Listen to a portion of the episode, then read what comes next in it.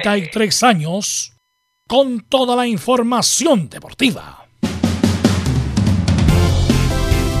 Vivimos el deporte con la pasión de los que saben. Estadio en Portales ya está en el aire con toda la emoción del deporte. Comentarios: Carlos Alberto Bravo, Velus Bravo, Leonardo Mora, Camilo Vicencio, René de la Rosa y Giovanni Castiglione.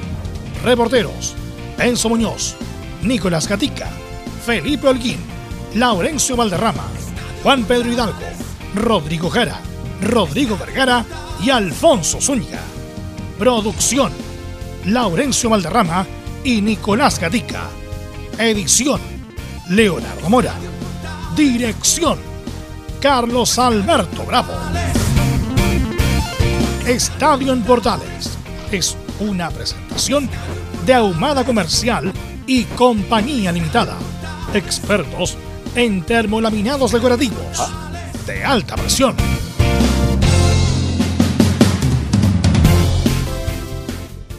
¿Qué tal? Buenas tardes. ¿Cómo le va Estadio Portales en el aire? 5 de abril del 2021. Hablaremos lo que le costó a Colo Colo ganarle a Cobresal, el mal momento futbolístico que mostró la U en el comienzo del campeonato para el cuadro universitario, la gran polémica que hay entre el cuerpo técnico y Bonanote. Esto y mucho más en la presente edición de Estadio en Portal. Vamos con saludos de inmediato. Lorenzo Antonio Muñoz, ¿cómo le va? Buenas tardes. ¿Cómo está Carlos Alberto? Un gusto saludarlo. Usted lo decía, el mal momento futbolístico de la U, obviamente vamos a tener declaraciones de lo que fue, vamos a tener las explicaciones de los cambios en el entretiempo, tanto el de Mario Sandoval como el de Marcelo Morales. Ok, esto y mucho más en el informe de Enzo Antonio Muñoz sobre Universidad de Chile. Colo Colo gana. Buenas tardes, ¿cómo está Nicolás Gatica?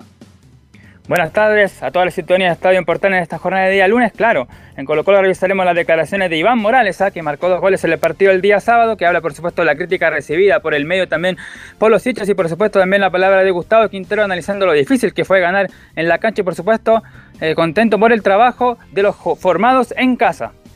Perfecto. Vamos con Universidad Católica, Felipe Holguín. Ganó Católica. ¿Quién para Católica, Felipe?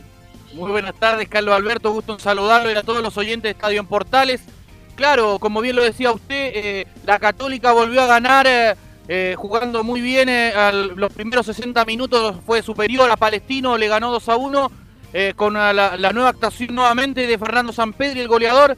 Y también tendremos declaraciones de Gustavo Poyet, quien habló también tras el término del partido. Esto y más en Estadio en Portales. Ahí estará el informe de Felipe Orguín Vamos de inmediato con los equipos de Colonias, don Laurencio Valderrama. Muy, pero muy buenas tardes.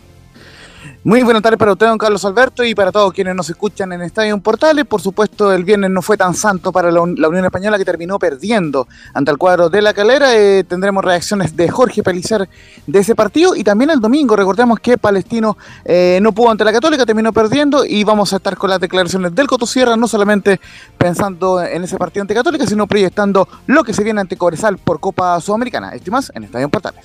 Perfecto, vamos con nuestros comentaristas. Está por ahí don Camilo Vicencio Santelice, ¿cómo le va? Buenas tardes. Muy buenas tardes, Carlos, para usted y todos los auditores de Estadio en Portales. Sí, con harta con harto tema para analizar después de esta fecha, los equipos que quedan en deuda también y lo que se viene para la próxima semana. Ok, esto y mucho más entonces. De inmediato salamos a Velus. Bravo. Sí, estará René, don René de la Rosa. ¿Cómo está? Buenas tardes a todos los oyentes de Portales y a todo el equipo. Hola. Qué bueno, René, tenerte acá. Te vamos a hacer varias preguntas respecto de lo que pasó el fin de semana. Así que vamos con los titulares que lee nuestro compañero Nicolás Gatica. Sí, claro, comenzamos entonces con esta jornada de día lunes, los titulares acá en Estadio en Portales. Bueno, comenzamos por supuesto con el tremendo campañón justamente de Católica que con el triunfo ayer y su liderato suma justamente 53 fechas consecutivas en el primer lugar. En esta fecha también destacado, por supuesto, el buen triunfo de Everton de Mía del Mar con como figura el defensor Julio Barroso. Y en Unión La Calera, por supuesto, Octavio Rivero, otro ex Colo Colo también haciéndose presente y marcando goles en esta jornada. Por supuesto que lo lamentable es lo que pasó con Curicó Unido en ese partido frente a la Serena, donde el equipo de la séptima región jugó con apenas 11 jugadores y sin banca.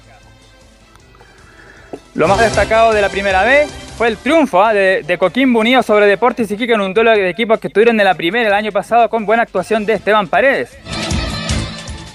Y Barnechea, el equipo que hizo alianza con el City de Inglaterra, le ganó como visitante 2 a 1 en los descuentos a Cobreloa. En el fútbol internacional, bueno, destacable lo que pasó en Italia con el Inter de Milán, donde Alexis ingresó el segundo tiempo en el triunfo del equipo, justamente negro azurro. Con esto se acerca cada vez más al tan ansiado Scudetto. En España, Manuel Pellegrini con Claudio Bravo, que fue titular y tuvo una buena salvada, empató 1-1 con Elche y se mantiene quinto en la tabla de posiciones. En Brasil, en duelo de chilenos, el gremio de César Pinares venció 1-0 al Inter de Carlos Palacios. Pinares salió a los 63 minutos del segundo tiempo y Carlos Palacios ingresó a los 63 minutos en ese segundo tiempo. Esto y más en la presente edición de Estadio en Portales. En Estadio en Portales revisamos las polémicas de la semana. Junto al ex juez FIFA, René de la Rosa.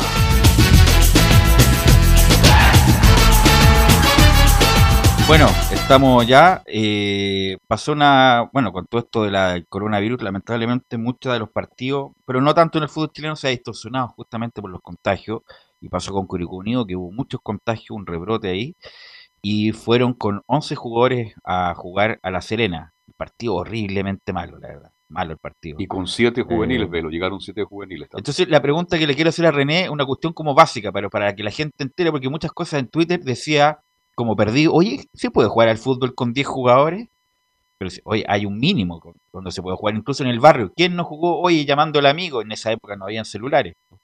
Eh, oye, estará, ¿se habrá bajado la micro en la esquina para completar los 7? Entonces le quiero preguntar a René, respecto a las reglas básicas, ¿cuál es el mínimo de jugadores que se puede jugar al fútbol? ¿Qué pasa si no hay banca? ¿Pasa nada? ¿Pasa algo? Eh, ¿Qué me puedes decir de, de estos principios básicos, René? Sí, Velos, eh, bueno, antes que nada es un hecho lamentable, lo que esperemos que esto no traiga consecuencias para tomar eh, nuevas eh, decisiones eh, para el campeonato nacional. Esperemos que, como todos nos gusta tanto el fútbol, esperemos que estas cosas no vayan a seguir ocurriendo. Eh, recordemos que esto va creciendo lamentablemente y puede traer consecuencias. Pero referente a tu pregunta, el mínimo en la cancha que un árbitro autoriza para que se juegue un partido normal son de siete jugadores no es necesariamente la, la, banca técnica, en este caso eh, eh, no es necesario tener eh, reemplazo.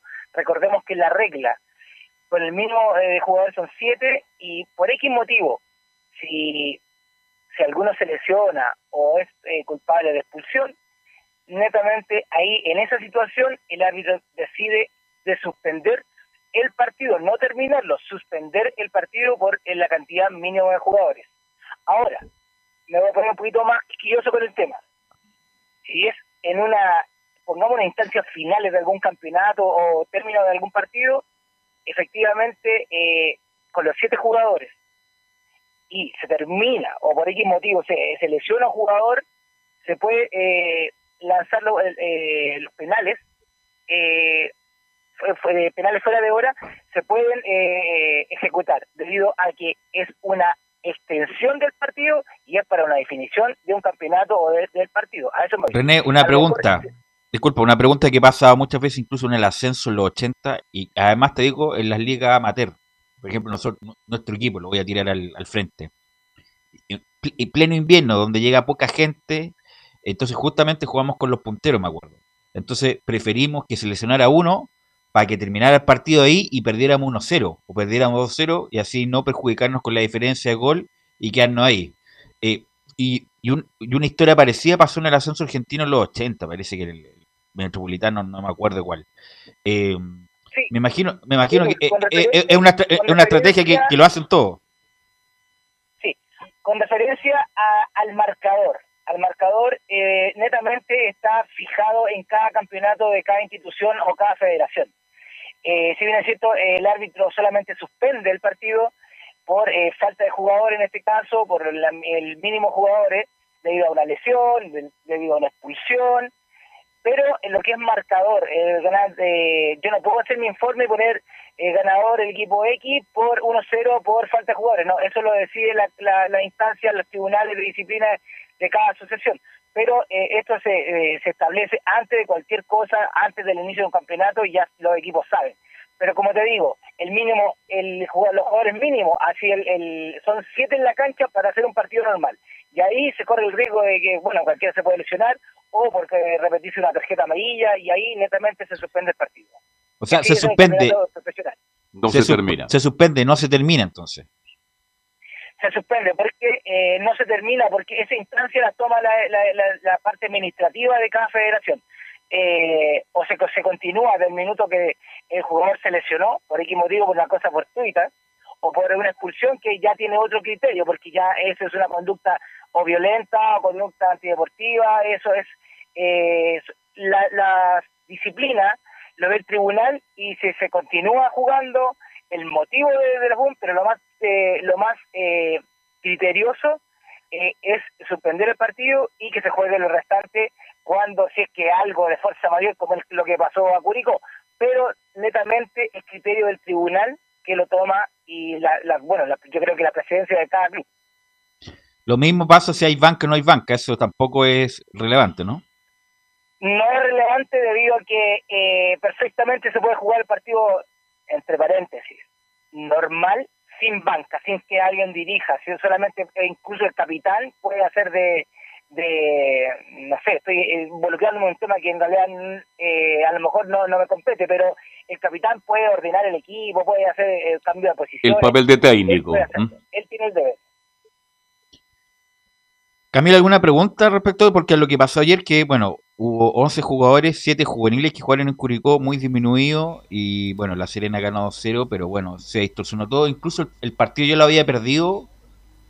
Bueno, yo no me sé tanto el, El el reglamento. detalle de lo que pasó ayer, pero que no, no había alineado a Sub-21. ¿Cómo es la cosa, Camilo, tú que estás al, al detalle de eso? Sí, era que no había alineado sub-21, ahí estaba la, la polémica y se hablaba de que podía perder los puntos, pero fe- eh, al final no, no era así por, por la medida de la, de la NFP. Pero claro, lo de la lo de lo de la banca, eso no, no lo había visto, pero qué bueno que lo aclare René, porque claro, ahora no tenía ningún jugador de la banca y tuvo que jugar en definitiva con, con lo que tenía nomás para la eh, Cu- Curicunio, que es similar a lo que le pasó a la, U en la Copa Libertadores. Sí, es, y lo más probable es que si le llegara a pasar algo parecido, por algo la NFP amplió el número de inscritos, no sé cuánto, como a 30, 40 jugadores para que justamente en esta contingencia, hasta en esta coyuntura, eh, pudieran jugar más pudieran tener un contingente importante para no poder jugar. Así que, eh, porque la idea de la NFP es no suspender a pesar de la cantidad de eh, contagiados que puedan haber. Eh, bueno, eh, que- quería aclarar eh, una cosa que, que no, no es menor lo que habla Camilo y que debe estar en, lo- en los estatutos de, de todos los de, de- de la NFP. En el caso de lo, porque como ellos completaron con juveniles, la cantidad de, porque hay muchos juveniles, bueno, ahora todos los juveniles están contratados, pero eh, hubo casos que juveniles no estaban contratados, que no, no- ne- necesariamente no estaban contratados hasta saber si podían subir al plantel de honor. Pero eh, debe haber algún estatuto o algo eh, claro que todos los clubes deben saber que en cancha, por ejemplo, pueden haber, eh, eh, voy a inventar cosas que, no manejo, eh, cinco jugadores juveniles y los demás profesionales totalmente contratados. Eso yo creo que es la polémica que está hablando Camilo y eso es lo que podría hacer eh, la pérdida de puntos o necesariamente dejar nulo un partido. Bueno, en todo caso, ya el partido está perdido por todos lados. Por Por eso sí, digo, perdieron, lo perdieron en la cancha y a lo mejor también lo perdieron también por no alinear a esos sub-21. Bueno, eh, eh, René, eh, hubo pocas polémicas, polémicas, pues siempre hablamos de polémica y estamos toda la semana hablando, pero eh, pauteamos la mano de Huerta, la de Huerta de Católica, el penal al final, eh, como alguna incidencia importante. ¿Qué te pareció a ti el penal? Bueno, destacar eh, dos cosas. La primera, eh, Fernando Béjar es un árbitro que con bastante predicción, eh, Enrique Ose con la comisión anterior lo subió a primera división, ya, ya ha hecho su arma, ha venido con una con una campaña bien silenciosa, pero me gustó bastante el arbitraje de Fernando. Y con referencia al penal. Esa mano, esa mano que eh, uno si bien es cierto es criteriosa, que se puede tomar como no mano porque no, eh, no está ocupando, en realidad está, el jugador va, va sobrepasado de, de, la línea del juego, en este caso que el balón pasa por su espalda y hace como eh, en forma involuntaria, quizás a lo mejor en, su, en su corrida, ocupa un volumen y toca el balón. Ese es el balón que va a ser a partir de este año, de junio o julio, en la nueva regla, la modificación de la mano en el área va a ser criteriosa, ahora todas las manos no van a ser, recordemos para la gente que no va a ser, porque ya hay modificación en la regla, que como que salía, me acuerdo muy bien que va a volver a lo normal el, el fútbol, te recuerdas que tú lo mencionaste, Velus, así que esa mano, esa misma mano, en los meses de junio, julio, ya va a ser criterio del árbitro o puede tomarla involuntaria como voluntaria. A mí me pareció como que estaba de espalda, no sé qué le pareció a usted la jugada de Huerta. Sí, está de espalda y lo mueve así. Igual hay un movimiento hacia atrás del, del. Porque da como en el codo, en definitiva. Por ahí da el golpe, pero, pero hay un, movimiento hacia atrás de, Huerta. Yo no habría cobrado ese penal, porque está de espalda Huerta. Está de espalda, definitivamente. Perdóneme, René Ralosa, vi tres veces, veinte veces la jugada. No hay ninguna intención, ninguna, si está de espalda. Y al moverse un poco, justo el balón da en la mano. Bueno, pero usted dice que el criterio del árbitro ya hay que respetarlo. Por eso digo, como la, con la nueva norma que decía René, que tiene que ir en busca del balón, obstruir el balón, ahí eh, no hay intención de Huerta porque está a espalda, o sea, no lo ve. Igual, igual obstaculiza con el, con el manotazo, pero, no ve la intencionalidad. Pero bueno, yo ahí se la doy porque no es tan clara, René. ¿ah? Claro, eh, muy bien lo que dice eh, Don Carlos, y sin por alabarlo, sino que todas las manos, el que juega fútbol, aunque sea bueno o malo, me incluyo, sabe eh, cuando el jugador tiene intención de tomarla con la mano, cuando es involuntaria o voluntaria. Ese, ese centro que llega pasado, el delantero no llega y cae el balón y me encuentra fulminantemente con el balón y me pega en la mano, esa mano la que no se va a sancionar, la que actualmente se está sancionando, por eso lo están cobrando, pero debido a que no se puede hacer ningún cambio antes de esa fecha, que estamos hablando de junio o julio, por la Internacional Bora. Así que eh, lamentablemente eh, a esa mano, eh, aunque sea el tiempo que sea, en, en este minuto, hasta esos meses, va a ser cobrada por los árbitros. Bueno, vamos a, ir vamos a hacer un paréntesis respecto a este tema, porque hay un audio de la subsecretaria de Salud, Paula Daza, respecto al fútbol, Leonardo Mora, usted que está en la puesta en el aire. Así que, porque le preguntaron respecto si el fútbol continúa o si va a suspender, y esto es lo que nos dijo la subsecretaria de Salud. Paula Daza. Ahí me dijeron que estaba listo. La presentó el ministro Párez, ¿no? Me dijeron que estaba listo. Ahí, bueno, ahí después me, van a indicar. No, no, no, no, no, no, no ha pasado nada. Vamos a rebobinar, no he dicho nada. Eh, me dicen, claro, claro que está listo, no lo hay que estar más coordinado, Nicolás Gatica, por favor, también. Eh, bueno, ¿alguna jugada polémica, Camilo? Sí, claro. El penal, este, el penal de Palestino, el penal de Fernández porque fue la gran el reclamo de Jorge todavía están reclamando ¿ah? hasta el Charinga empezó a reclamar hoy día porque reclamaron esa falta para usted es un penal claro bien cobrado mi estimado René de la Rosa ex árbitro FIFA para mí eh, don Carlos bueno siendo que bueno destacar eh, voy a meterme también eh, me estoy metiendo en lo que es arbitraje y lo que es fútbol encontré bastante yo sé que usted es bien hincha de Palestino pero lo encontré bastante floja la defensa de Palestino este, ese, este ese otra cosa ya. ese otra cosa. ¿Ah? Ya. Bueno, y, con referente al penal, a ese eh, es un penal de bar. Es un penal de bar que eh, quizá a lo mejor Fernando Ovejas no, no lo observó, pero el bar lo observó eh, y para mí correctamente sancionado el penal Don Carlos. Sí, después vamos a hablar de Palestino, que la verdad le va a faltar campeonato. A, Palestino siempre le falta campeonato. Empieza mal y termina, bien y después nos faltó campeonato. Ahora sí, ahora vamos con la subsecretaria Paula Saleón Muera. En relación al fútbol, hoy día el, fútbol tiene un, protocolo muy estricto donde eh, los, jugadores se hacen al menos dos PCR semanalmente, también se trasladan en buses individuales, o sea, cerrados para ello. Y lo tercero es que los Seremi de Salud también están tomando, cuando hay traslados, eh, antígenos en forma aleatoria en caso que sea necesario. La mayoría de ellos, al llegar a un lugar de destino, se realiza un antígeno y por eso en ese plantel, particularmente en el que usted menciona, eh, después del traslado, a pesar que venían con PCR negativo, se realizó antígeno y se detectaron eh, casos positivos y por eso que inmediatamente se decidió aislar y poner en cuarentena a todas las personas que eran contactos estrechos. estas actividades van son, siguen siendo fiscalizadas, monitorizadas y obviamente en caso necesario colocar sumarios sanitarios si así es.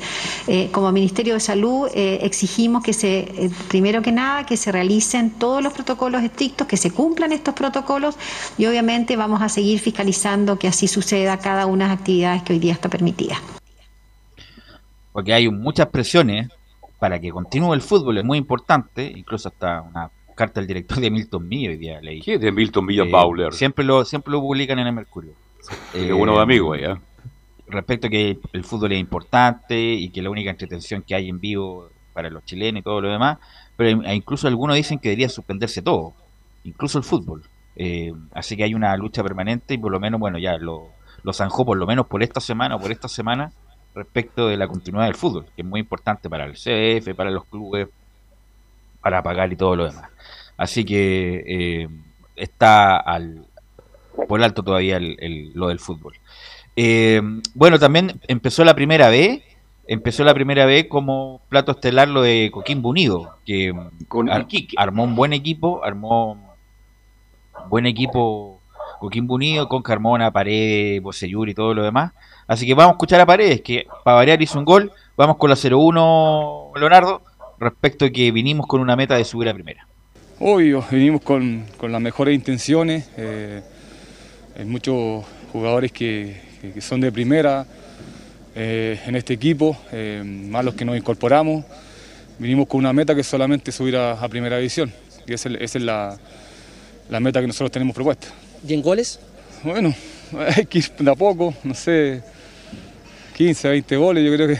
Ahí está la meta. Ahí está la meta.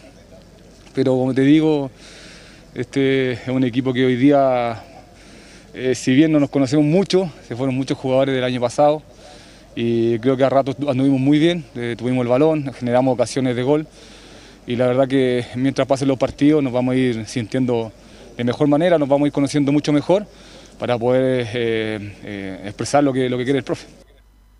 A mí me da la sensación que era como que la cancha de Iquique es como más chica, como que, bueno, ahora, perdón, ahora son las medidas estándar, la verdad, pero parece más chica la, la cancha de Iquique. Vamos con la segunda eh, Leonardo de Esteban Paredes, que nos habla que, bueno, esta la, esto como la cuña importante. ¿eh? ¿Qué sintió después de la desvinculación de Colo Colo? Sí, ¿Cómo te estás sintiendo? Sí, la verdad estoy feliz. Después de la vinculación de Colo Colo me sentí súper mal, dos, tres semanas estuve muy mal. Y después, bueno, eh, me incorporé a Coquimbo, eh, otro aire, otra vida, y me he sentido cada día feliz, contento. bueno, y hoy día se notó, pues, se notó en la cancha, como tú dices, tengo otro aire, otros compañeros, que la verdad que... ¿Está rejuvenecido? La gente, sí, puede ser, la gente me ha recibido de, buena forma, de buena manera, el cariño, la verdad que, se agradece. Así que esperemos, así como ellos nos dan el cariño, nosotros también a eh, darle alegría eh, con los triunfos. Así es, Esteban Pérez. Bueno, ¿qué, ah, ¿tuvieron la oportunidad de ver algo? De... Yo vi el partido, yo lo vi porque era importante ver a Paredes en una categoría menor pero la calidad futbolística de Paredes no la vamos a descubrir hoy día. Más allá del gol de cabeza, un centro de la derecha, este, bien, bien Paredes, no solo recibiendo dentro del área, se enganchó hacia atrás, hizo moverse mucho a su compañero y fue realmente una figura importante también en el consejo oportuno. Y lo más emocionante de verlo es el debut de este muchacho, bravo, tengo entendido, que justamente eh, ingresó a la cancha y un llanto que realmente conmovió a todo Camilo Vicencio.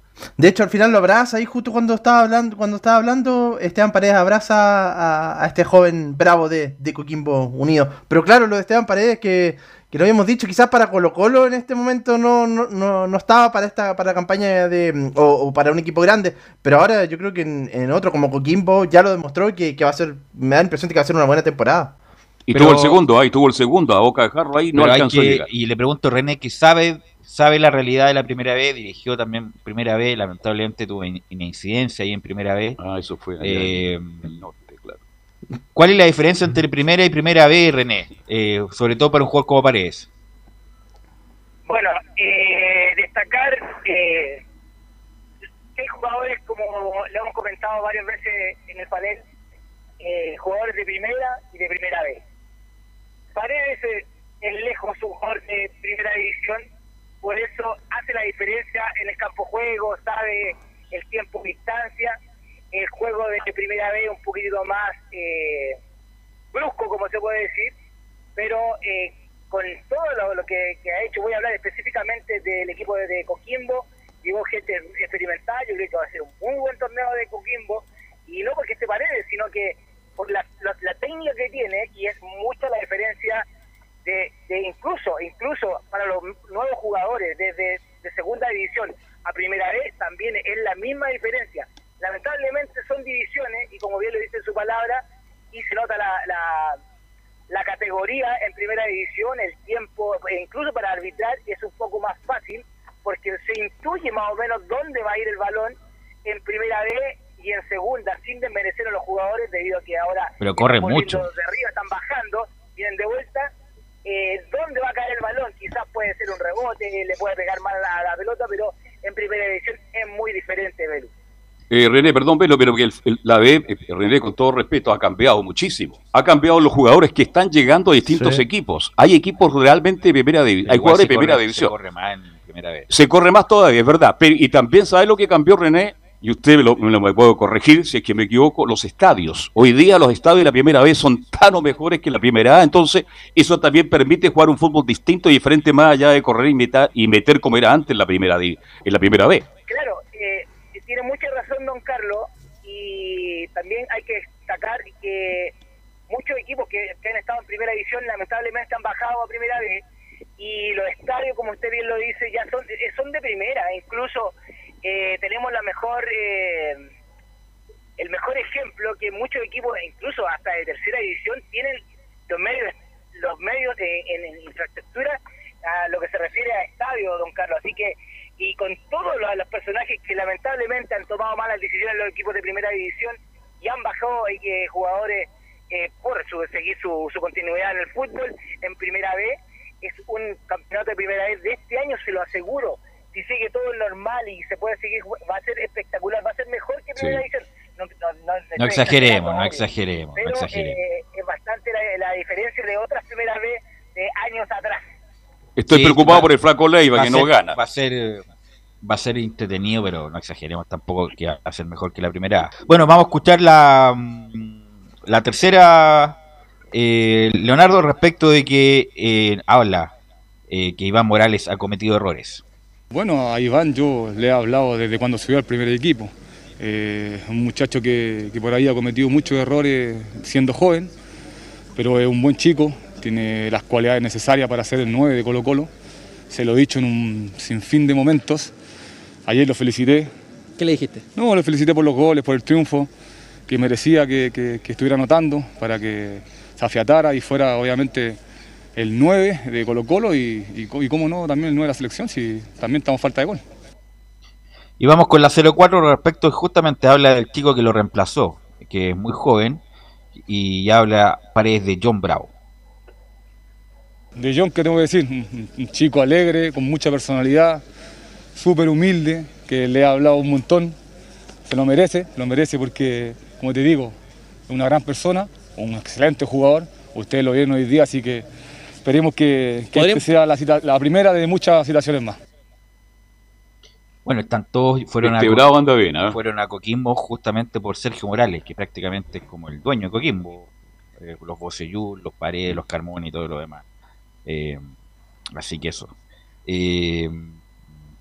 Bueno, eh, ¿alguien para destacar, René, para cerrar respecto de arbitraje, algún arbitraje en particular, o, o, más bien un ranking de alguien que vaya en ascenso y otro en descenso, René, de lo que has visto?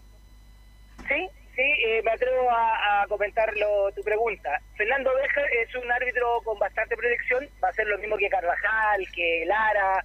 Eh, esa camada eh, es la que va a ser el futuro del arbitraje chileno y el que viene lamentablemente en, en, desmedro al arbitraje es César Taylor. Eh, vio, el, el partido eh, de Colo Colo con Cobresal y efectivamente él ya ya él sabe eh, el dolor que, con lo que voy a hablar. Eh, a él le quitaron el parche FIFA, eso cuesta mucho asumirlo, pero la personalidad de Reisler para tener esa altura, eh, tener ese en la cancha, no, se ve muy dubitativo. Eh, eh, para mí ese es el descenso lamentablemente. Eh, Deisler y el que va en proyección es Fernando Bejar. Oiga, me gustó Lara de nuevo, usted lo ha comentado muchas veces que le gusta Lara, lo vi ayer dirigir el partido Coquimbo y cuando marcó el penal nadie reclamó, marcó de inmediato. Bien, ¿eh? Hay proyección ahí, ¿eh? Sí, hay bastante proyección, don Carlos. Yo lo veo más que allá de, un gusto personal, lo veo como un futuro reemplazante de, los árbitros que están ahora, de un Bascuñán, de un Tobar, porque uno lo ve lejano, pero eh, está más cerca que, lejano el recambio, al igualmente como en el fútbol. El arbitraje tiene que ir renovándose, tienen que ir representantes de nosotros a distintos torneos, ya sea de juveniles, sub 15, sub 21, siempre van haciendo su arma con la finalidad de llegar a un mundial y representar a Chile, ya sea por la selección o sea por el arbitraje. Ok, René, muy amable por estos minutos. Nos escuchamos nuevamente el miércoles. Saludos a todo el equipo y a todos los oyentes y estamos escuchando el día miércoles si Dios lo quiere, Belu. Que estén muy bien. Ok, gracias, gracias, muy amable René. Vamos a la pausa y vamos a volver con el Bodrio, que fue el partido de la U con Huachipato.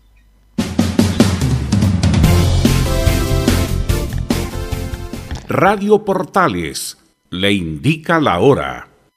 Las 2 de la tarde, 5 minutos. ¿Necesitas promocionar tu marca o producto? Anunciar en la primera de Chile es rápido, fácil, con cobertura nacional y no cuesta tanto. Contáctanos al correo comercial arroba radioportales.cl. Tenemos una propuesta a tu medida. Porque en la Portales te queremos escuchar. ¿Quieres tener lo mejor y sin pagar de más?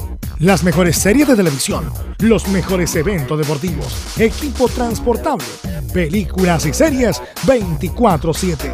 Transforma tu TV a Smart TV. Llama al 973-718989. Twitter arroba panchops. Visita www.radiosport.cl, el sitio web de la Deportiva de Chile. Programas, noticias, entrevistas y reportajes, podcast, radio online y mucho más.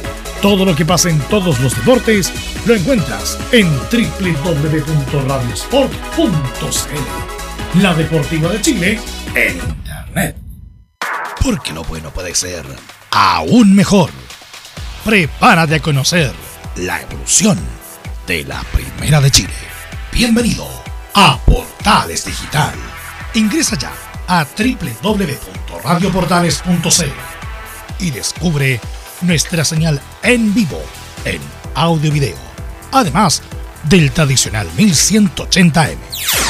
Mantente al día con las últimas informaciones de Chile y el mundo e interactúa con nosotros a través de nuestras redes sociales en Facebook, Twitter e Instagram. Recuerda www.radioportales.cl La nueva multiplataforma de la Primera de Chile ahora es aún mejor.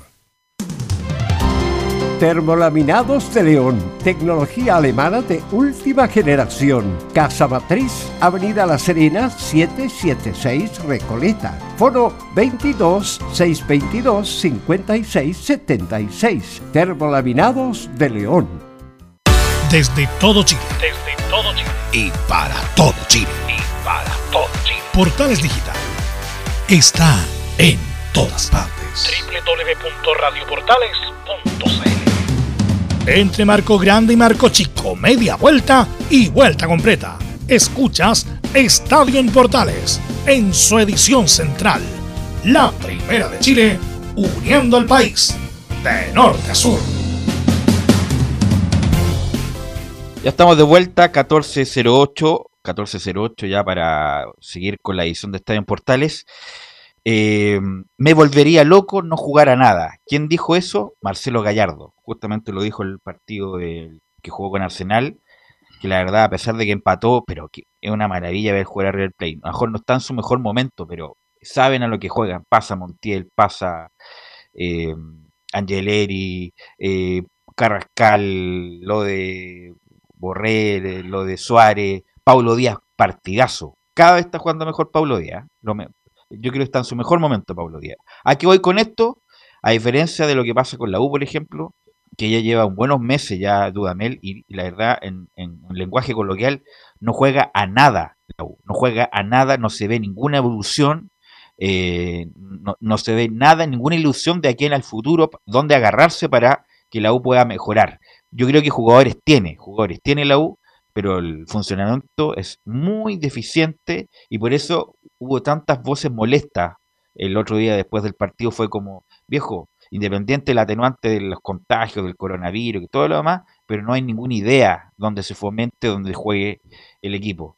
Así que mm, fue muy malo de la U y, con mucha incertidumbre para lo que viene, porque no, no hay dónde agarrarse. Por ejemplo, eh, uno puede perder, pero bueno, el equipo jugó bien, mostró algo, pasaron los laterales, presionó arriba, no lo dejó jugar, tuvieron cinco tiros en los palos, la pelota pasó por ahí.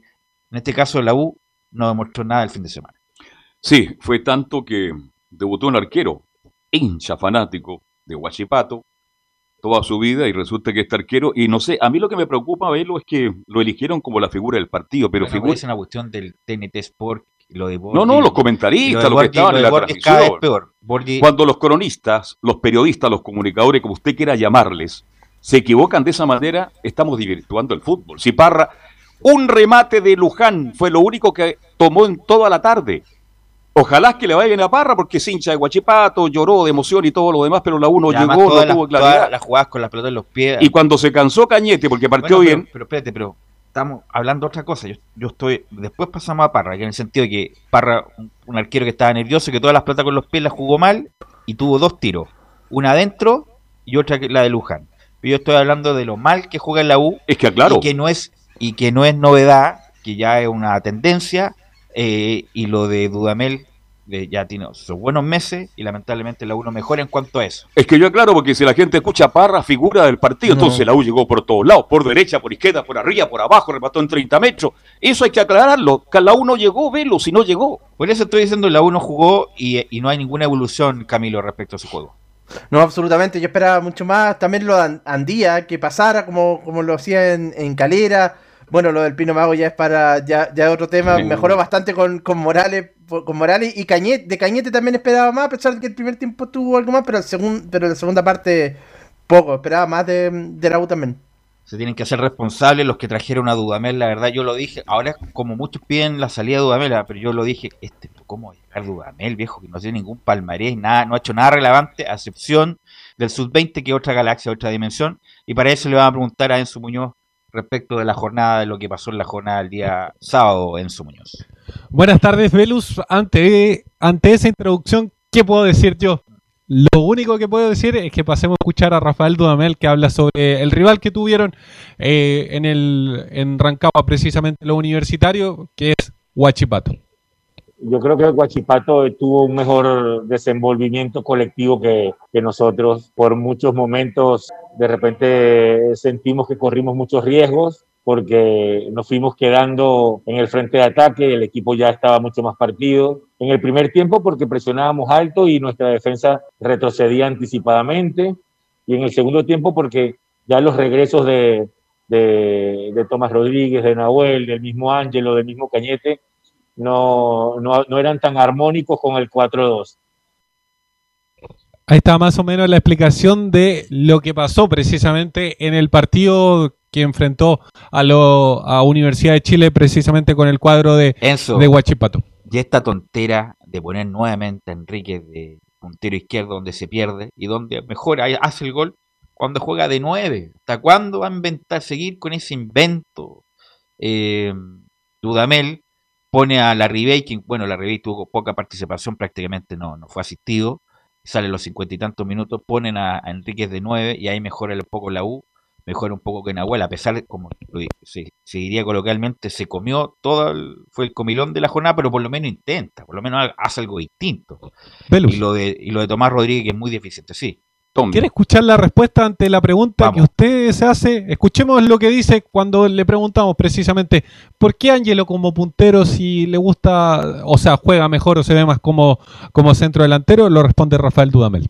Eh, al no tener los extremos naturales eh, en plenitud de condiciones, sanos, por eso mi decisión de ir de arranque con Ángelo, que ese estado de gracia lo viene, lo viene teniendo también, anotando, partiendo de banda. Todos los goles que él ha marcado no solamente lo ha hecho, los ha hecho cuando ha pasado a, a ser el punta, eh, muchos también lo ha hecho cuando ha partido de banda. Entonces, esa es, ese es el, el fundamento por el cual Ángelo hoy nuevamente partió de, de extremo, de, desde la amplitud. A ver, más o menos, más o menos, para, para explicar por qué supuestamente los laterales no están en forma, o sea, los punteros no están en forma, o los especialistas, mejor dicho. Resulta que lo que él mismo comenta, la declaración es mucho más extensa, lo que él comenta es que Pablo Arangui está en proceso de recuperación. Básicamente eso, más allá de que jugó en el partido contra San Lorenzo en la vuelta por la necesidad de jugadores. Y Luján, Luján tuvo un problema, tuvo un esguince en el partido pasado, por eso tampoco fue titular. Bueno, entonces, entonces no juegue con tres delanteros y juega con dos, ¿no? Y juegue, agrega un cuarto volante. Entonces, para no seguir inventando, porque lo demás es muy pobre Andía que nos mareaba con las pasadas. Obviamente que el primer partido, pero insisto, lo de Dudamel ya lleva. Bueno, eh, Enzo me va indicar cuándo llegó, qué me llegó, pero ya un par de meses. Hay entrenadores que se mueran un mes y ya le sacan, eh, como lo dijimos el año pasado, provecho el equipo. Ponce, Ronald Fuentes, qué sé yo, Miguel Ramírez y todo lo demás, que se demoraron un poco en tener una identidad. La U no tiene identidad, por ejemplo, un día no pasó nunca, nunca con peligro. El lateral izquierdo va a ser un problema todo el año. Luis del Pino, parece que Luis del Pino Mago está bloqueado, a lo mejor necesita terapia, porque ¿cómo puede jugar tan mal? Tan mal en lo defensivo, ni siquiera uno le pide lo ofensivo. Pasa mitad de cancha, la verdad, no, las tocas todas mal. El muchacho Masanti se lo llevó por, se lo pasó por arriba, eh, sobre todo el primer tiempo, y ahí la U va a tener un problema importante.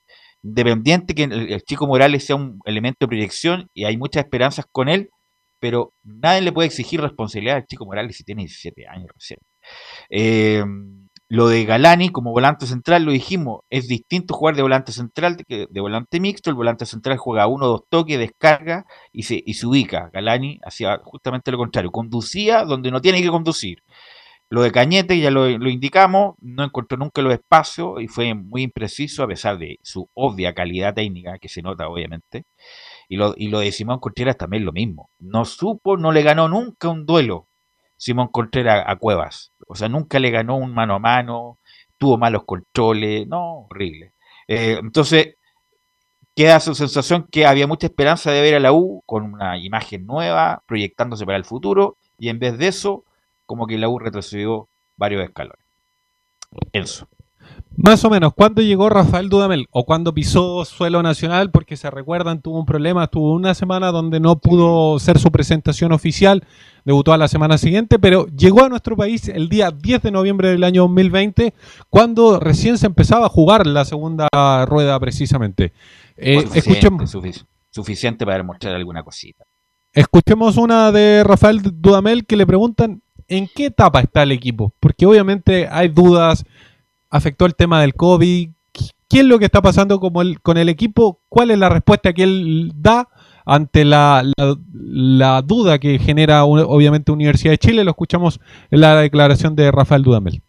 El equipo está en las etapas normales de, de, un equipo que está comenzando a competir, al que le sumaron, al que se le sumó una, un, buen número de refuerzos y que está en el inicio de temporada. Nosotros somos conscientes de, de todo lo que de lo que tenemos que mejorar, de todo lo que tenemos que construir y solamente la competencia no, nos va a permitir poder hacerlo. Ahí está. Dice que los partidos solamente permitirán que, que el equipo vaya mejorando. Si va a mejorar en la fecha 25, ahí va a mejorar y va a ser un poco tarde ya. No, insisto, lo de la U es muy malo, muy malo, muy pobre. Eh, no tiene nada que rescatar. Lo único, bueno, la recuperación de John Enrique y, bueno, esta erupción por obligación del señor Morales, Marcelo Morales. Pero el resto, la verdad, muy pobre. Bueno, bien Casanova. Bien de Paul. Lo de Arias me dejó dudas. El central uruguayo me, dejó, me dejó dudas. yo creo que está al mismo nivel que Osvaldo González. Eh, y bueno, a esperar que aparezca Aranguis, que puede ser algo distinto, Enzo. Aranguis, ¿para cuándo tiene Enzo? Debería estar más o menos ya en su etapa finales, porque yo se los comentaba, pudo jugar en el partido pasado, claro, había una necesidad. Ahora no estaba la necesidad propiamente tal, así que obviamente lo están aguantando, pero ya debería estar. Si no está en la fecha que viene, debería estar en la siguiente. El sábado usted cree que reaparece Moya, de todas maneras, ante, ante La Serena, ¿no? Claro, pero aún no está programada la fecha. Ojo con eso. no está programada 100%. Sí, está, está, programada. Domingo a las 15, horas. Sí. Colo Colo juega a las 20. Con La Serena un equipo discretísimo. discretísimo. Bueno, es que la U para la U, la verdad, como juega, la verdad, cualquiera es difícil, pero pero lo de la U muy pobre, desilusionante lo que mostró la U, insisto. Y tiene que, bueno, Cañete me imagino que se va a incorporar mejor con Arangui, eh, Enrique de, por afuera, Luján, que tiene que ponerse físicamente, y Moya, a pesar de que ha jugado mal, pero por lo menos le da ese pase inicial más limpio, y el resto, la verdad, mucho, mucho que desear en su muñoz. Claro, y dentro de los jugadores que obviamente perdieron puntos, por así decirlo, obviamente está el caso del Pino Mago, que, obviamente fue reemplazado en el primer tiempo, y el otro que perdió puntos fue, em, fue precisamente Sebastián Galani, un jugador que, durante la primera etapa con Hernán Caputo le fue bastante bien, después de, del parate producto de, de la pandemia no ha podido retomar la titularidad que tenía. Pero pasemos a escuchar la primera que tiene que ver con Morales, Marcelo Morales, por Del Pino Mago, que fue una de las grandes sorpresas, más allá de que obviamente eh, todos sabemos cuál es la implicancia, pero escuchemos lo que dice Rafael Dudamel. Uno como entrenador busca respetar un poco esa experiencia, ese recorrido, por eso mi primera opción era mago en el inicio, pero bueno, luego uno tiene que tomar decisiones de acuerdo a los elementos y su, y su aporte al equipo y, por eso quise desde el entretiempo poder hacer ese cambio y no, y no quemar una ventana de sustituciones con, con ellos. Era el revulsivo que sentí que necesitábamos de atrás hacia adelante. Creo que surgió efecto, complementándolo con el ingreso de, de dos extremos como Nahuel y como, y como Tomás. Ahí está la respuesta. Pero ¿quién, ¿quién, deja la delantera ya? No, no, pero lo del Luis del Pino Mago. Ah, no, Luis sí, del Pino Mago viene mal. Mal hace mucho tiempo. Hace rato. Algo tiene, algo le está pasando. si no era tan malo. Lamentablemente no se pudo, no lo pudo vender, prestar o ceder, la verdad. Por eso no llegó el lateral izquierdo. Eh, no, pero insisto, lo Dudamel. Pero Velu, pero, ¿Tú recuerdas? Yo le pregunto a Camilo y a, ti. ¿Algún partido que la, con Dudamel haya ganado con autoridad? que oye, qué, buen partido de la U, que eh, no, no, de los 90 minutos, ya 60 minutos muy bueno, lo pasó por arriba, lo ganó, solamente chispazo, eh, pero nunca, nunca y, no estoy hablando del marcador porque la Unión le ganó 3-0, pero no fue un partido que pasara el lateral, lo peloteara, no lo dejara jugar. ¿Recuerda algún partido de Amel bueno? No, recuerdo tres también eh, contra Wanderers 3-0, pero el año en el Nacional, pero también fue un partido en que Wanderers se jugaba mejor, de, hecho tú lo dijiste en esa oportunidad, pero no, no recuerdo un, así como con autoridad que sea mejor, indiscutible el triunfo de la 1. Yo me quedo con los 25-30 minutos contra San Lorenzo, partido que se jugó en Santiago. pero tampoco fue un partido. Pero fue un partido. oye, San Lorenzo es mucho más que es mucho más pero no, fue, no, no, lo, no, lo, pasó, no lo pasó por Pero todos quedamos, a ver, a ver, Recordemos, la memoria es muy no frágil. pasó por Todos dijimos, allá, allá, y la U mostró cositas interesantes. Es que tú me estás preguntando, lo único decente que yo partido con autoridad. No, no, no, con autoridad ninguna. La, esa es la pregunta. La U hace mucho tiempo que no gana un partido con autoridad. No estoy, estoy diciendo partido más o menos. Partido, si gana no, no lo ha jugado. No, jugado. y con Dudamel, insisto, hay muy poca, poca esperanza respecto de lo que pueda hacer Dudamel. Eh, y, y quiero ahí alguien que se responsabilice por qué lo trajeron. ¿A quién sacamos en ataque entonces? la Ribey tiene que dejar. Entre la Ribey, bueno, que depende. Si juega con dos, puede jugar con dos centro delanteros, como empezó pues, Enríquez y, y la Ribey, con Cañete y Aranguis desde atrás, o, o Cañete Luján. Pero este invento de los tres delanteros a veces no, no resulta del todo Enzo Muñoz.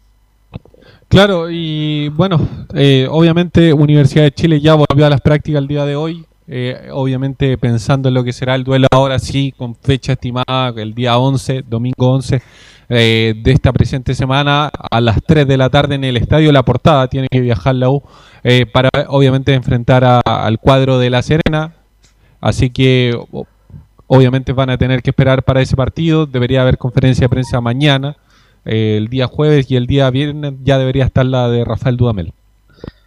Ok, un paréntesis respecto a lo que dijo el rector el fin de semana, que portada del Mercurio. eh, me extraña a mí que el rector tenga desconocimiento de cómo fue el origen de todo esto. Eh, hay que recordar, bueno, que la Corfut cayó en la quiebra, fue declarada la quiebra, lo compraron ciertos empresarios y esto y armaron esto de la Azul Azul, que es la concesionaria del club. El- la Universidad de Chile le cedió los nombres y los símbolos hasta el término del contrato de concesión y la UTE tiene que pagar un royalty todos los años al club. Eh, independiente de que te guste o no, de los que puedan llegar, después me voy a referir a eso, respecto a los accionistas, pero aquí no hay nada ilegal, no hay nada impropio. Ahora, si tú descubres que hay un personaje extraño en toda la cantidad de accionistas que va a comprar la U, bueno, ese es otro tema. Eso ya es un tema de legitimidad, pero no de legalidad. Eh, y me extraña sobre todo que en esa en la primera época estuvo muy cerca Roberto Naum en todo este convenio. Eh, Andrés Weintraub, que es el que fueron los dos directores de la U, ahora está Andrés Weintraub y Carolina Copo, que son los directores de, de la U.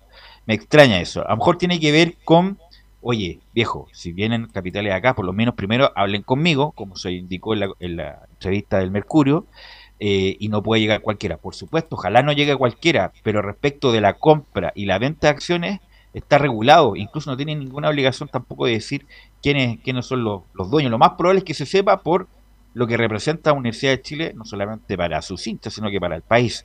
Pero me, me extrañó cierto poca rigurosidad en, en, en la historia de esto de esta concesión de, de, de Azul Azul. Cuando termine la concesión el 2037, y como lo dice, ahí sí que lo dice bien el rector, no vuelve la Corfuch. El nombre y los símbolos vuelven a la, A la universidad, universidad. que es el origen de todo. Y ahí la universidad puede gestionar en forma propia el club, que lo veo casi imposible, o volver a concesionarla, que lo más probable es que sea, o, o también puede alargar la concesión eh, firmando otro contrato. Así que eh, son varios los escenarios del, club. Ahora, me he encontrado con varias gente que me dice, yo sé que fueron los que compraron, son hinchas fanáticos la U, pero no lo puedo decir. Lo, acaba, lo empieza a decir Pinilla por todos lados, que son un grupo de inversión importante, que van a poner plata y toda la cuestión, pero no se sabe. Lo más probable es que se sepa en las dos semanas, y me parece que la otra semana van a tener una reunión eh, los dirigentes de, de lo- o sea, más bien lo- lo- los inversionistas con el rector Vivaldi. Vaya que sea legal, ¿no era bueno que Heller le fuera comunicado esto al rector? No, porque es que Heller no sabe quién compró. po. Lo único que sabe es que no es representante ni, eh, ni dueño de Yo toqué ese tema cuando tocamos el tema de la U. Yo dije yo, aquí la universidad va a saltar. y Pero insisto, pero no tienen. no- Claro, es legal. No, no puede unilateralmente porque hay un contrato de concesión. Es más, en todos los directorios, el- la Universidad de Chile tiene poder de veto. Es más, los directores saben el día a día del club y, y- y- el- el- y ahí tienen los, los mandatarios para que le digan al rector lo que pasa el día a día del club, como es Carolina Copo, que está en la Facultad de Derecho, y Andrés Weintraub. A mí me, extraña, obviamente, que esto es una cuestión comunicacional importante, que salga el rector en la, en la, en la portada del Diario Deportivo del Mercurio, así de grande, diciendo que si no, no nos gusta, no nos podemos facilitar el nombre, es como, oye, oye, no nos pasen por arriba, porque acá el, el que facilita el nombre somos nosotros y tienen que hablar con nosotros primero a ver si nos gusta o no. Pero respecto de lo legal, no hay nada ilegal y nada impropio. Ahora, que, que- que- insisto, que no te pueda gustar los que puedan llegar, obviamente. A lo mejor no te gusta que Juan Pérez, que tiene cierto prontuario, pueda comprar acciones en, en la U. Pero eso pasa en toda la sociedad anónima. Uno nunca sabe quién compra y quiénes tienen son los Ahora dueños. los que compraron B lo saben cuáles son las exigencias de la U, así que tampoco van a, por van a algo, por comprar, algo, ¿no? por- tampoco van a regar su por capital, algo, así por que por algo, algo compraron. por algo pidieron una reunión para, para sa- zanjar estas dudas al rector. Ok, eso, muchas gracias. Buenas tardes. Y vamos con Colo Colo, vamos con Colo Colo, Colo por ejemplo, mostró cosas interesantes el otro día. Y Colo Colo está jugando cada vez mejor y yo creo que de la mano de Martín Rodríguez, que tiene una inventiva distinta, y ahí se ve algo ya, algo, al- algo que haya mejorado Colo Colo Nicolás Gatica. Sí, exactamente, sobre todo el primer tiempo, que de hecho íbamos a escuchar prontamente la declaración del técnico Gustavo Quintero, justamente reconoce él que el primer tiempo, incluso los primeros 30, 40 minutos fueron lo mejor que he visto en este último tiempo, con la buena actuación de Iván Morales, pidiendo bien la pelota, aguantando, rematando, haciendo el primer gol, tras la buena jugada de Martín Rodríguez también. El gol de penal se vio que tenía tranquilo en esa definición el 18 del delantero Colo Colo y por supuesto también tirando un centro a la cabeza del chico juvenil Brian Soto, que ganó un cabezazo dentro de ella que pegó en el travesaño. O sea, Iván Morales, aparte de los dos goles, también tuvo muy buena participación, pero más como que centro delantero, más como puntero derecho, lanzando centro. Y Luna también habilitó a Marco Volados, que su remate le salió muy recto a las manos del portero de Cobresal. Y también en defensa sufrió un poco en el primer tiempo con dos llegadas profundas de Cobresal, un mano a mano de Oscar Salinas con Cortés que atapa muy bien, y otro mano a mano de Christopher Mesías, un volante de corte. Está incorporado en ofensiva que remate con el pie muy bien ahí Brian Cortés. Entonces también tuvo muy buen rendimiento y sobre todo la, la parte defensiva, mediocampo y, y en adelante el primer tiempo muy buena. En el segundo tiempo, obviamente, con los cambios y también con la intensidad que le puso en el primer tiempo. Y obviamente Cobresal, digamos que en su cancha es bastante difícil, juega rápido y todo eso. Y bueno, tuvo el gol del descuento y tuvo un par de oportunidades también incluso para verlo empató. Una muy buena, un cruce de Matías Saldivia cuando parecía que Sebastián Vara se lo llevaba toda la defensa. Saldivia estuvo atento para ganar. Así que en definitiva fue un buen, eh, buen partido en, en lo general. No, no, Colo Colo mostró cositas interesantes. Por eso te digo que una cosa, ya, a lo mejor por supuesto. Con que le- Católica ya Por mostró supuesto muchas que le faltan cosas, pero ya Colo Colo está mostrando cosas interesantes con el, el despliegue de Gil, lo de Martín Rodríguez, que le da un- una inventiva distinta a Colo Colo. Eh, Bueno, Morales jugó mejor. eh, La velocidad de vola- lo- los volados. los- lo- la, la defensa Saldivia, es un jugador, un buen jugador, Buen Saldivia, jugador, buen jugador. Tipo que Sí. se ubica bien, que tiene estampa, Camilo.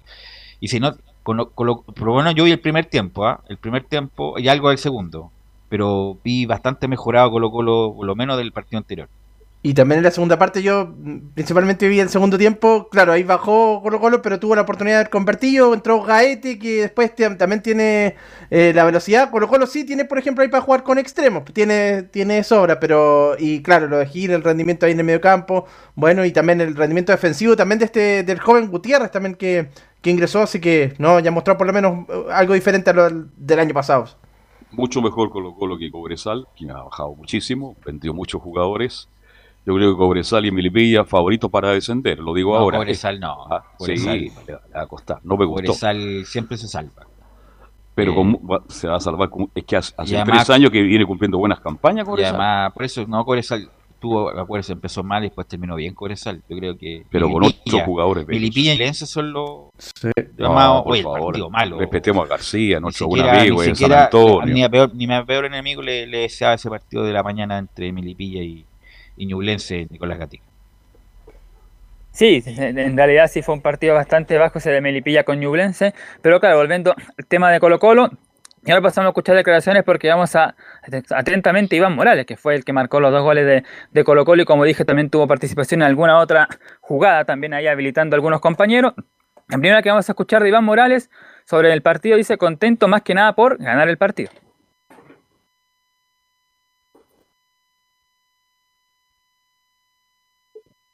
A ver si tenemos al. No quiere hablar Iván. Iván Morales. Meritorio remate de fuera del área, No, potentísimo, golazo. Le picó un poquito antes a Requena, pero fue un golazo el de, de Morales. No, y bueno, el empase de, de Martín Rodríguez. Insisto, Martín Rodríguez parece eh, el jugador distinto. Eh, ahí Colo Colo tiene con qué regodearse, tiene, como lo nombramos, Gaete, Solari. Yo creo que Martín Rodríguez debería jugar de enganche. De enganche de- detrás de Gil y de Fuentes cuando esté recuperado. Y arriba, no sé, por Solari, Volados y el, entre comillas, el 9. ¿Tenemos a Iván Morales? ¿Usted me avisan? Nicolás. Cuénteme por Nicolás. Sí, bueno, ahí se, se produjo ahí un, un problema, así que no vamos a tener Iván Morales. Lo único decir que, que fue destacado, por supuesto, por el técnico Gustavo Quinteros. Así que vamos a pasar de inmediato nomás a escuchar a Gustavo Quinteros, que tiene mucho para decir el tema de los juveniles, el mismo Morales, también el, el rendimiento que está en el equipo. Así que pasamos a escuchar entonces al ex técnico de la Católica. En la primera, Un partido muy positivo, especialmente el primer tiempo. Fue un partido muy positivo, sobre todo, sobre todo el primer tiempo. ¿no? Primer tiempo entramos con mucha intensidad, con mucha presión, eh, hicimos un desgaste grande y lo sentimos un poco en el segundo tiempo. Yo creo que bajamos la intensidad, tuvimos un poquito más, digamos, o le permitimos al rival recibir en espacios que en el primer tiempo no lo hacían. Y ellos se vinieron con todo y bueno, nos atacaron por ahí con centro de costado, uno de ellos fue, fue el gol, es algo que tenemos que seguir corrigiendo, tenemos que estar más atentos a evitar los centros, a poder ganar de arriba, nos pasó, el partido de la Supercopa también, perdimos el partido por tres pelotas aéreas, y hoy nos hacen otro gol con una jugada así de centro de costado. Así que, pero en el juego estoy muy conforme. Bueno, ahí estaba la primera entonces de Gustavo Quintero. Antes de pasar a escuchar la segunda, y justamente que tiene que ver con el tema de los juveniles y de los canteranos en realidad en el equipo de Colo Colo, aquí tenemos la, los jugadores que estuvieron formados en el equipo colocolino. Bueno, Jason Rojas, este jugador que tiene 18 años, Daniel Gutiérrez, el central que también tiene 18, Gabriel Suazo tiene 23 años, Ryan Soto tiene 20, William Salarcón tiene 20 años, Iván Morales tiene 21 años, así que el equipo bastante joven de Colo Colo y otros, por ejemplo, también tenemos acá la edad de Gaete que tiene 23, Parragués tiene 31, uno de los mayores, Solari 20, Ignacio Jara 24, Maxi Falcón 23, Felipe Campos 27, Marco Volado 25, Leonardo El Colo Gil 29 y Martín Rodríguez 26. El más experimentado de estos que jugó era Gabriel Costa, que tenía 31 años, al igual que Parragués. Joven el equipo Colo Colo, ¿ah? Sí, pero eso no son formados La media, Colo Colo, claro. los, los primeros que nombró Nicolás Gatica. Y eso, bueno, para eso también se, se rearmó, se configuró el plantel, eh, Camilo, para justamente bajarle la edad. Por eso salieron los Paredes, Los Valdivia, los Fernández, Fernández, los Barros y todo, los todo ese lote. Barroso y qué sé yo. Sí, para el momento yo creo que le va a faltar un referente, pero ahí me parece que Saldivia puede, puede cumplir esa, esa labor más que, que Suazo, que es el capitán en este momento, pero, pero Saldivia me parece que va a ser importante, por lo menos tiene, tiene ese nombre. Nicolás. Y ahora si escuchamos sobre ese tema, a Gustavo Quintero dice, estoy muy contento, el que tiene la posibilidad de jugar en este momento la está aprovechando. Empezamos la temporada a lo mejor eh, dándole la posibilidad a algunos chicos jóvenes que lo están haciendo muy bien y ojalá que se sigan manteniendo, que puedan aportarlo cada uno lo mejor para el equipo y puedan seguir teniendo las oportunidades que tienen, porque la verdad que hoy lo hicieron muy bien. Estoy muy contento porque tienen la posibilidad en este momento de jugar y lo están aprovechando. Está entonces la, importancia de los juveniles que por ahora han cumplido bien. Una otra de Gustavo Quintero, lo que tiene que ver con el tiempo que no ganaba Colo Colo, hace bastante tiempo que no ganaba en El Salvador, hace dos o tres años, de hecho la, la última vez había sido una derrota 2 a 1 con un gol de Felipe Reinero en los descuentos, y vuelve a ganar entonces Colo Colo de ese tiempo, y justamente sobre esta la importancia, Gustavo Quintero dice que vinimos a una cancha difícil con un rival que juega bien y muy duro. Vinimos a una cancha difícil, es un rival que juega muy bien, juega bien, es duro, tiene un, un entrenador de hace bastante tiempo que, que los hace jugar bien, así que siempre venir acá es complicado. Entonces yo creo que el primer tiempo fue muy bueno de Colo Colo, fue muy muy bueno, se sacó una ventaja, yo creo que futbolística también el resultado, que después nos dio la posibilidad de, de, soportar el resultado. Me hubiese gustado soportar el resultado con más tenencia de balón, con más posesión, tratando de, de no perder la pelota como lo hicimos, que perdíamos la pelota muy rápido y, y el rival nos atacaba, pero de todas maneras creo que fue es muy valorable lo que se hizo en el primero y, y también, digamos, cómo se, se pudo conseguir estos tres puntos después de un tiempo que Colo Colo no lo podía hacer. Y la última, para ya ir cerrando el informe que vamos a escuchar de Quintero, la que tiene que ver justamente por el autor de los goles, por Iván Morales, dice justamente la número 4, Iván Morales conmigo siempre cumplió. Conmigo siempre cumplió con todos los entrenamientos, llega temprano, eh, entrena al 100%, siempre está a disposición, no tuvo ninguna, ningún problema de indisciplina. eh, su vida privada, por supuesto nosotros estamos atentos a todo lo que hacen los jugadores en su vida privada, pero bueno, en el club no falló nunca, al menos desde que estoy yo, entrena al 100%, por eso juega, porque si fuera de otra manera no jugaría. Eh, nosotros tenemos un, plantel que sabe muy bien que tenemos que entrenar al 100%, que tenemos que tener el compromiso y ser profesionales para poder eh, ser tomado en cuenta. Así que en ese sentido nunca tuve un inconveniente con Morales. Oiga, Morales sigue viviendo en la casa Alba ahí en el Estadio Monumental. Sí, por el momento todavía está Por ahí, eso llega Morales. temprano. Ya, por eso llega temprano. No, Claro, es una broma, pero bien por él. Es una ventaja. Es como usted que salta la banderita y llega al estadio de Colo Colo. Claro, no, por eso sí ha, demostrado Iván Morales que en este tiempo sí ha cumplido, como dice ahí Gustavo Quintero, en el partido frente a la Católica de la Supercopa hizo gol, el partido de Calera no hizo gol, pero también tuvo alguna ocasión y claro, en el partido frente a Cobresal quizás su mejor partido del último tiempo con estos dos goles y también asistiendo en otra jugada, así que viene el equipo de Colo Colo Morales también en particular. Y eso en general lo que comentaba ahí Gustavo Quintero tras el partido, como dice, queda muy conforme, sobre todo con lo realizado en el primer tiempo. Oye, ¿es verdad que se vacunó esta mañana usted o no? ¿Es verdad o no? Sí, sí, estuvimos cumpliendo ahí el, el- el tema este de la vacuna por lo de los periodistas, así que ahí estuvimos presentes para hacer ese, ese, ese trámite y ahora bueno, hay que Lo esperar vacunaron. un mes más. Me va- Sí, no, me vacunaron hoy día en la mañana.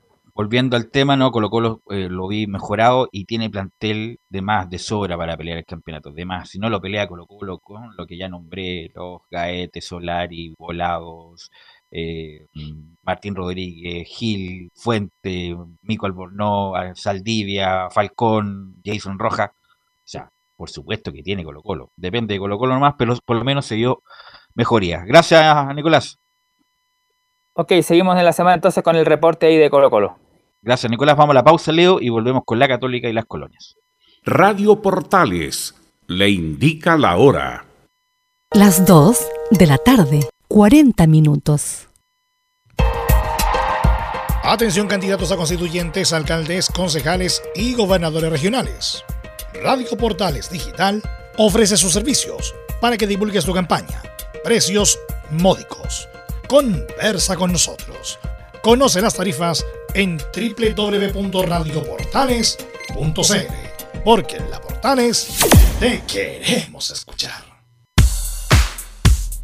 Ahora más que nunca, quédate en casa y disfruta de algo rico sin pagar de más. Somos de la casa, una delicia al paladar. Conoce nuestra variedad de waffles, sándwiches, empanadas de horno y mucho más. Contáctanos vía WhatsApp al más 569 5018 3008. Atendemos todas las tarjetas de crédito y red compra. Infórmate más en nuestras redes sociales, en Instagram y Facebook. Recuerda, somos de la casa, una delicia al paladar. Durante esta emergencia sanitaria, realicemos actividades junto a nuestros niños, niñas y adolescentes. Intentemos solucionar los problemas con diálogo y conversando sobre las emociones que surgen estos días. Que ellos confíen en sus padres o adultos cuidadores puede evitar el consumo de alcohol y otras drogas. Si necesitas ayuda, ingresa a senda.gov.cl o llama al 1412. Senda, Ministerio del Interior, Gobierno de Chile. Visita www.radiosport.cl, el sitio web de la Deportiva de Chile. Programas, noticias, entrevistas y reportajes, podcast, radio online y mucho más. Todo lo que pasa en todos los deportes lo encuentras en www.radiosport.cl. La Deportiva de Chile en Comercial IAC y Compañía Limitada. La mejor calidad mundial en laminados decorativos. Comercial IAC y Compañía Limitada es Vertec en Chile. San Ignacio 1010, Santa Rosa 1779, Avenida Mata 446 y Portugal 501. Comercial IAC y Compañía Limitada es Vertec en Chile. Desde todo Chile. Desde todo Chile. Y para todo Chile. Portales Digital está en todas partes.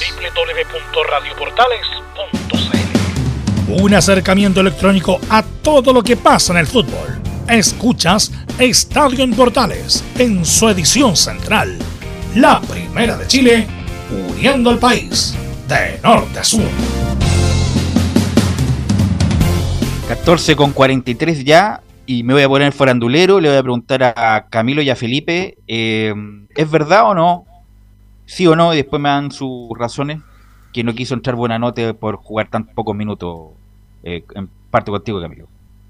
Yo me quedo con la versión que, que dio buena nota. Bueno, si él salió a aclarar, yo creo que es porque algo hay ahí. Me da la impresión de que puede haber sido que no, que no, que no quiso entrar, porque si no, no lo veo de otra forma que, nos, que no salga a aclarar eh, esta situación. Felipe.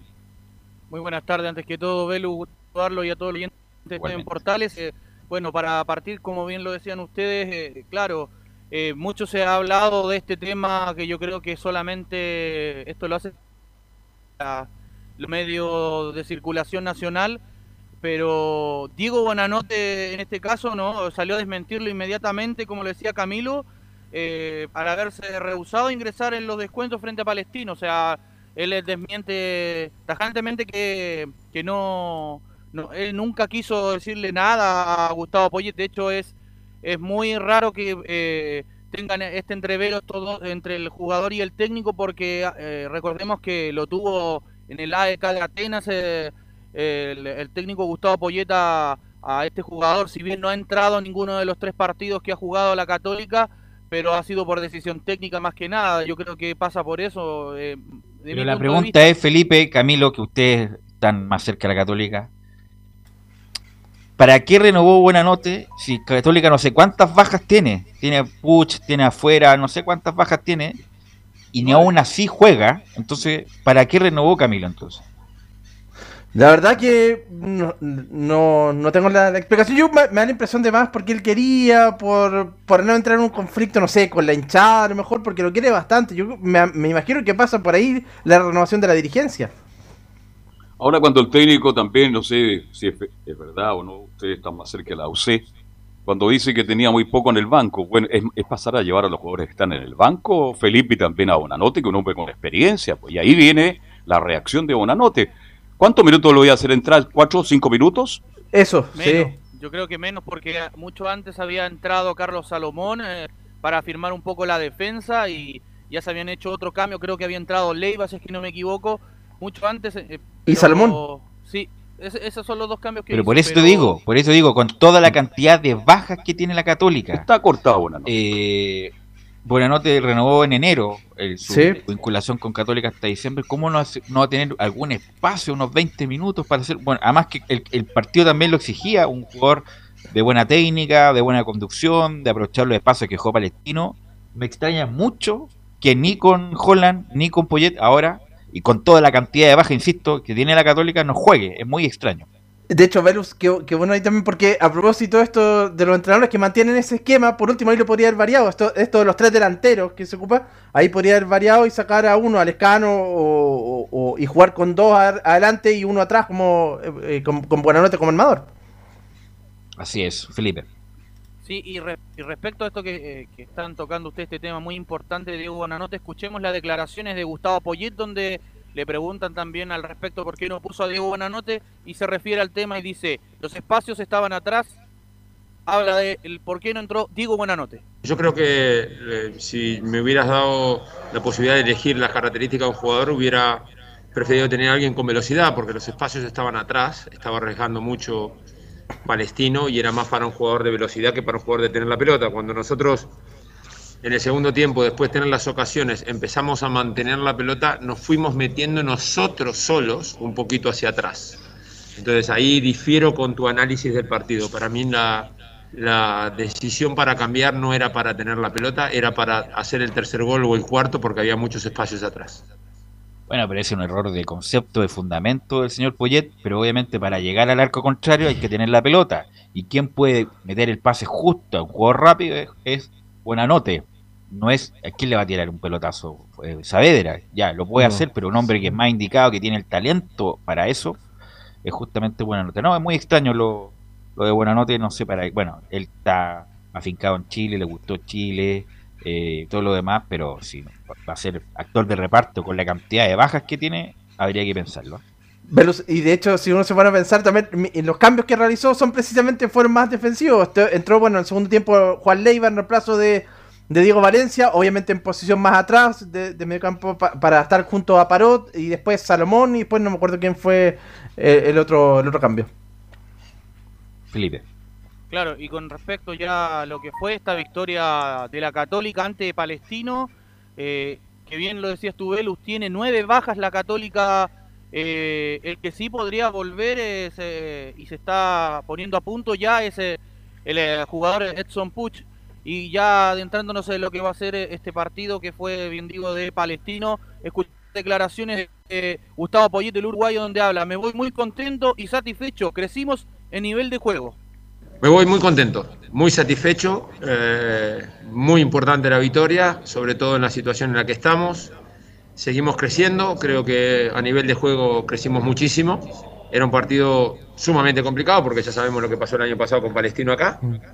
Eh, entonces hay, hay, que darle el mérito al equipo que, que, se merece. Creo que los jugadores han hecho un esfuerzo tremendo y han, han sumado 90 minutos muchos jugadores que van a ser muy importantes en las próximas semanas. Carlos. Sí. Sí, o sea que viendo ya son dos partidos, quizás es pronto, pero viendo, comparando un poco con lo de Holland, eh, yo creo que la gente de la Católica se va a tener que acostumbrar a ver un equipo quizás más cercano a lo que fue con Beñat. A lo mejor un poco más, más práctico. Más práctico, sí, absolutamente. No va a ser tan protagonista como sí, no, es el, partido va 2-0, lo cierra Poyet y empieza a hacer cambios para reforzar atrás y ahí salir un juego directo a pelotazo para los delanteros rápidos que pueda tener la Católica. Pero es, bueno, apoyate así, pues, no, es, no, es, tan protagonista como Holland, por ejemplo, como lo fue en algún momento Felipe. Claro, y con respecto también a lo que les comentaba sobre Edson Puch, que puede ser el que más cerca esté de volver de todos los lesionados que tiene, la larga lista que tiene la Católica, se hizo una resonancia al corazón donde, todo depende si saldrá, cuándo volverá a entrenar. Con eso al respecto se va a saber cuándo vuelve a entrenar el jugador de la Universidad Católica y lo otro, Velus, que les quería comentar para ya ir cerrando el, eh, el informe del día de hoy. Hoy está de cumpleaños el Piri Parragués, el Piri bien digo, de hombre que trabaja en las divisiones inferiores en gerencia de, la Universidad Católica. Sí, no, un histórico de la Católica. El, era la dupla histórica de Mario Lepe ahí en el mediocampo, Parragués Lepe, que fue campeón con, la, campeón con la Católica, finalista de la Copa Libertadores eh, y que le ganó la pulseada, como nos contó acá el año pasado, a Luis, Murray. Justamente eh, Clarence Acuña y Parragués fueron los titulares del Mundial en el 98. Un tipo muy, muy táctico. Eh, con la pelota en los pies no era nada de torpe, tampoco era un, dedichado de virtudes, pero tampoco no era nada de torpe Parragués. Muy firme, muy táctico. Eh, hizo una buena carrera. Después parece que jugó en México, parece Parragués después de la Católica, pero un tipo muy, muy decente, el Piri Reyes. Oiga, hasta Uruguay hizo un gol ayer, ¿no? O hizo un centro, cuénteme algo. Ah, sí, una jugada maradoniana que se está hablando mucho, que llegó al ¿Sabe por qué? ¿Ah? ¿Sabe por qué? Porque él era centro delantero. Él hizo todas las divisiones menores en la Católica, centro delantero cargadito a la izquierda. Y ahí se fue, se fue de ahí porque y se fue a un español. ¿Y sabe quién lo transformó de, zaguero central? Fernando Vergara.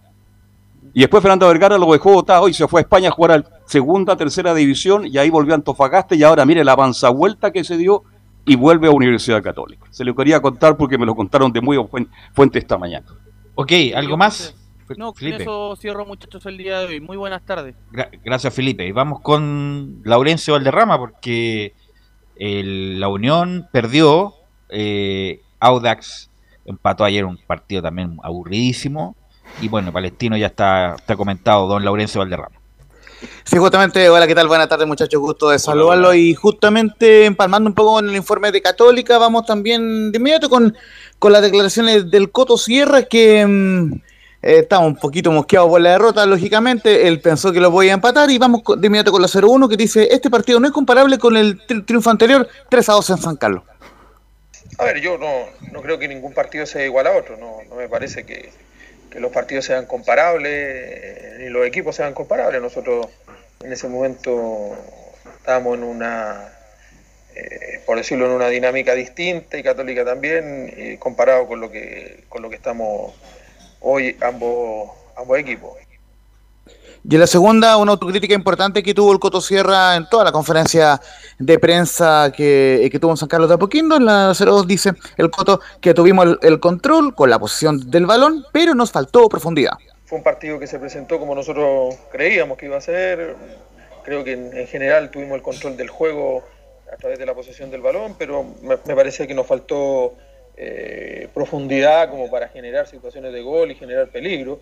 Me parece que, que, en ese sentido carecimos, ¿no es cierto?, en el último cuarto de cancha, si bien llegamos bien hasta ese último cuarto de cancha y, en general no lo pudimos concretar con, con, situaciones de gol, creo que, o porque tomamos malas decisiones, porque ejecutamos mal.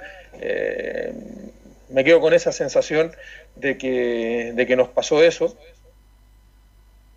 Yo, yo eh, muchachos, para que le la bajada también, Palestino es uno de los dos equipos con, con Wanders que tienen cero puntos, pero la diferencia es que Palestino ya jugó sus su dos primeros partidos, lógicamente hay preocupación en el Coto Sierra y dice la 04 justamente que hay que buscar cómo solucionar lo, lo del partido ante Católica de cara al jueves ante Cobresal por Copa Sudamericana. Hay que sacar conclusiones y, y seguir trabajando, tenemos un partido el jueves importante para nosotros y, y en definitiva eh, más que darle tantas vueltas a esto, eh, tenemos que buscar eh, cómo solucionar lo, lo de hoy. Eh, lo de, creo que hoy día mejoramos en, algunos aspectos comparativamente con lo que hicimos en Antofagasta, nos parecimos más al equipo que jugó en El, en, en el Salvador, pero creo que sí nos, terminó, nos está faltando, ¿no es cierto? esa claridad en el último cuarto de cancha que es fundamental, porque en definitiva yo no puedo llegar a, a, posiciones ofensivas para siempre o, o, o, casi nunca terminar en una situación de gol. Muchachos.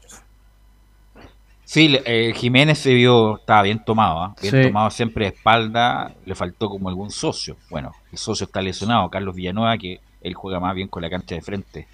Eh, no, pero no le hizo, le hizo poca cosquilla, sobre todo el primer tiempo, Camilo Palestino. El primer tiempo ninguna llegada, solo un cabezazo de mm, un, golpe de cabeza de, de, Brian Carrasco y eso sería lo único. Y en el segundo tiempo tampoco es que haya transformado título en figura. Y, y lo otro, hay nombres para, para rescatarlo de Bruno Bartichotto que sigue mostrando cosas interesantes ahora en este eh, eh, eh, jugando como puntero izquierdo. Y bueno, lo del medio campo definitivamente creo que lo mejor de Palestino con César Cortés y Agustín Farías. Y se aseguró Católica porque va tiene una opción de compra palestina a fin de año de Bartichotto, pero, y es una cláusula como que casi legal, ¿eh? pero tiene prohibido venderlo a Colo Colo o a la U. En caso de que Palestino, de en caso de que Palestino yeah. haga uso de la opción de compra. Oiga, Benítez sigue en Palestino. Sí. Está lesionado, parece. Es sí, el hombre que, el hombre distinto, falta. diferente en el ataque, y le hace mucha falta a Palestino. Mucha, mucha falta. Laurencio. Sí, justamente solamente marcar una breve cosa con Bartichotto, que jugó su primer partido completo como profesional. Recordemos que había ingresado en el segundo tiempo en el partido ante Deportes Antofagasta, así que muy bien por el hijo del gran Marcelo Pablo. Y justamente, bueno, nos, vamos a ir refiriendo con más detalle durante eh, con el cuadro de Palestino en la semana, porque recordemos que, el jueves 20 y 30 horas vuelve a San Carlos de Apoquindo, pero a jugar ante Cobresal por la vuelta de la primera fase de la Copa Sudamericana. Y una breve pincelada con, con la Unión Española, que vamos a ir con dos declaraciones. La primera de Jorge Pelicero, el técnico de la Unión Española, quien eh, también sufrió con la expulsión de Jorquera. Recordemos, eh, estaba perdiendo Unión 1-0 y sufrió esa expulsión que le impidió remontar el marcador. Vamos con la 0-1. Siempre incide una expulsión en la idea de revertir un marcador. Eh, bueno, primero voy a empezar por tu, por tu cierre. Yo creo que siempre incide en un equipo que quiere intentar revertir un resultado en contra, que es mínimo, y, y que ve que la posibilidad de revertirlo es cierta siempre incide una, una, expulsión de un jugador y quedar con un hombre menos en el terreno. Y curiosamente nos armamos de tal forma que, que pudimos incluso invadir el área rival y generar dos o tres presencias prácticamente de gol, eh, particularmente de Cristian Palacio, disparos que pasaron muy ajustados cerca, cerca del vertical. Eh, y justamente el técnico eh, Pellicer lamentó que no pudieran concretar las ocasiones claras que tuvo Cristian Palacio en los primeros 25 minutos que podrían haber cambiado un poco el destino del partido. Pero vamos a ir con una breve de Octavio Riviero porque la gran noticia del, día viernes no fue solamente esta derrota de la Unión, sino el, gol de, Octavio Riviero y el retorno. Ahí está el 9 Colo Colo. No sé por qué no lo trajeron. Ahí está el 9 Y justamente el retorno de Jorge Valdivia. Y justamente en la única que vamos a escuchar de la calera, en la 01 nos dice que estoy muy contento con el regreso de Valdivia. Bien, muy bien. Eh, ya sabemos lo que es Jorge como jugador. Es, y bueno, la verdad que entró muy bien. Eh, hacía tiempo que por ahí no, no podía estar jugando y la verdad que me pone muy contento que haya podido volver, que haya podido jugar y que, se ponga bien, que va a ser fundamental para nosotros. Sí, me vengo sintiendo bien, físicamente sobre todo. Creo que eso es importante para, cualquier jugador y, y, más para mí que el último partido había sido eh, principio de diciembre por ahí, oficial. Entonces era un, largo tiempo y bueno, la verdad que muy contento de, de poder estar acá, de poder volver a jugar y, y de poder volver a convertir y, sobre todo lo más importante que ganamos y que, y que ya empezamos a sumar, que eso, eso es importantísimo para nosotros. Muchos lamentaron en Macul, por cierto, ese gol de eh, Octavio Riviero, que bueno, se le pasó el día siguiente con los dos goles de Iván Morales. Así que eso es más que nada. ¿Cuál es el próximo eh, rival de Unión Española? Eh, Melipilla en el Estadio Santa Laura. El tema, obviamente, falta la programación, lógicamente, por este tema del, Congreso Nacional, pero eh, Unión vuelve a jugar ante Melipilla de local. Ahí va a ganar Jorge, entonces, ¿eh? Algo así. ¿Algo más, eh, Laurencio? Y justamente eh, mañana eh, eh, también tendremos reportes del Audax italiano, que muy tarde en la, noche, de hecho Pablo Vitamina Sánchez no dio conferencia y sí no, nos envió unos audios que los escucharemos mañana con las reacciones del empate ante O'Higgins y por supuesto de, su desazón por el penal perdido de Roberto Cerecea que le atajó el portero Augusto Batalla. Buenas tardes. Ok, gracias Laurencio. ¿Algo más muchachos? Abrazo. Camilo. No, pero solo mencionar a propósito de la situación de un paramédico, de un funcionario de Everton que murió a causa del COVID-19. Un utilero, utilero. Utilero, sí. Sí, lamentable. Parece que era un utilero histórico de, de. Everton. que falleció y que no se dijo en su momento que, estaba contagiado como, parte del, del, staff de Everton de Ñalman. Así que desde acá nuestras condolencias para el utilero de Everton. Bueno, muchachos, gracias por la colaboración. Gracias, Leo Mora, por la puesta en el aire y nos encontramos mañana en otra edición de Estadio Portales. Fueron 90 minutos con toda la información deportiva. Vivimos el deporte con la pasión de los que saben. Estadio en Portales fue una presentación de Almada Comercial y Compañía Limitada. Expertos en termolaminados decorativos de alta presión.